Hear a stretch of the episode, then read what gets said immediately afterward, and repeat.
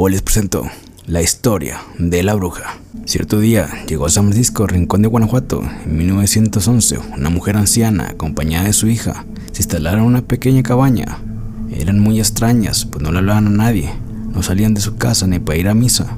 A la anciana le apodaban la mocha, tal vez porque tenía muy pocos dientes y poco cabello. Desde la llegada de esta mujer al pueblo, cosas muy raras y perturbadoras empezaron a suceder. El ganado de los ranchos cercanos comenzó a morir infectados por una terrible peste, el pasto y los sembradíos secos. El agua comenzó a escasear y lo más horrible, varios niños murieron. Sus padres se encontraban en sus cunitas, decían que se habían extraído cada gota de sangre de su cuerpo y tenían marcas rojas en su cuello. Un matrimonio dijo haber visto un pájaro negro parecido a un sopilote en el tejado de su casa. Después, escucharon el llanto de un pequeño niño de unos meses de nacido. Al encontrarlo, el bebé estaba muerto con las extrañas marcas rojas. Como en muchas leyendas de México, se cree que estas aves negras son brujas y van buscando niños pequeños para succionarles la sangre. Los padres del bebé trataron de atrapar al inmundo animal para matarlo. Llamaron a los demás del pueblo para ayudarlos, pero fue inútil. El ave huyó. El pájaro se metió por la chimenea de la cabaña de la mocha la gente enfadada trató de entrar en busca del siniestro bicho, pero la mujer y su hija se lo impidieron.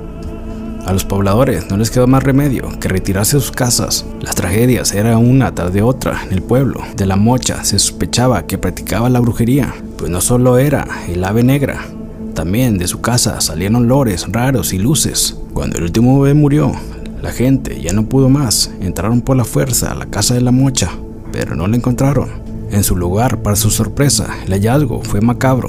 Vasija llenas de sangre, pomadas, ungüentos y vísceras de diversos animales, huesos y símbolos extraños. No había duda que la mocha era una bruja. Fueron a buscarla para prenderla.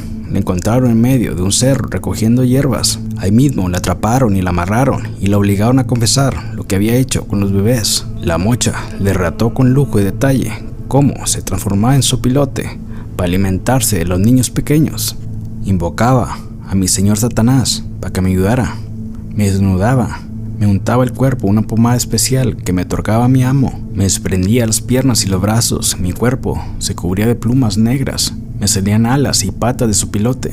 Volaba y me ponía en los techos de las casas, esperaba que se durmieran y entraba a los cuartos de los niños y le chupaba la sangre pues es mi alimento y el de mi amo, no me arrepiento de nada. La gente del pueblo, enfadada, se hizo justicia por propia mano. Daron a la perversa bruja en lo más alto del cerro y la quemaron. Antes de morir, la mocha los maldijo. Su hija encontró el cuerpo de su madre quemado y desconsolada la llevó a enterrar.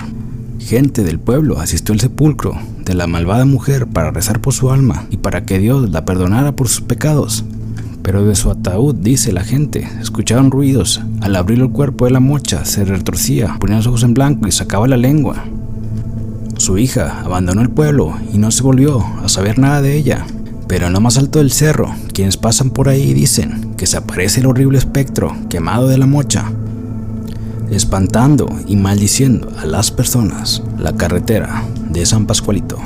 Allá entre los años 1890 y 1900, en el pueblo de Tehuacán, se contaba una leyenda llamada la carretera San Pascualito, que despertaba el terror de sus habitantes, y que en ciertas noches, ya cerca de la madrugada, podía escuchar el ir y venir de un carro mato tirado por un caballo, deslizándose siniestramente por el sendero del pueblo. Lo conducía una figura alta, tabiada, con una túnica negra. En su mano derecha llevaba una asa puntiaguda y su rostro espectral no era más que hueso. Se trata de San Pascualón, quien encarna la mismísima muerte y vuelve de tanto en tanto para llevarse a los enfermos y desamparados. Tiempo atrás, cuando la región estaba asolada por una terrible epidemia, hubo un hombre moribundo que rezó mucho a Dios que ayudará a su pueblo.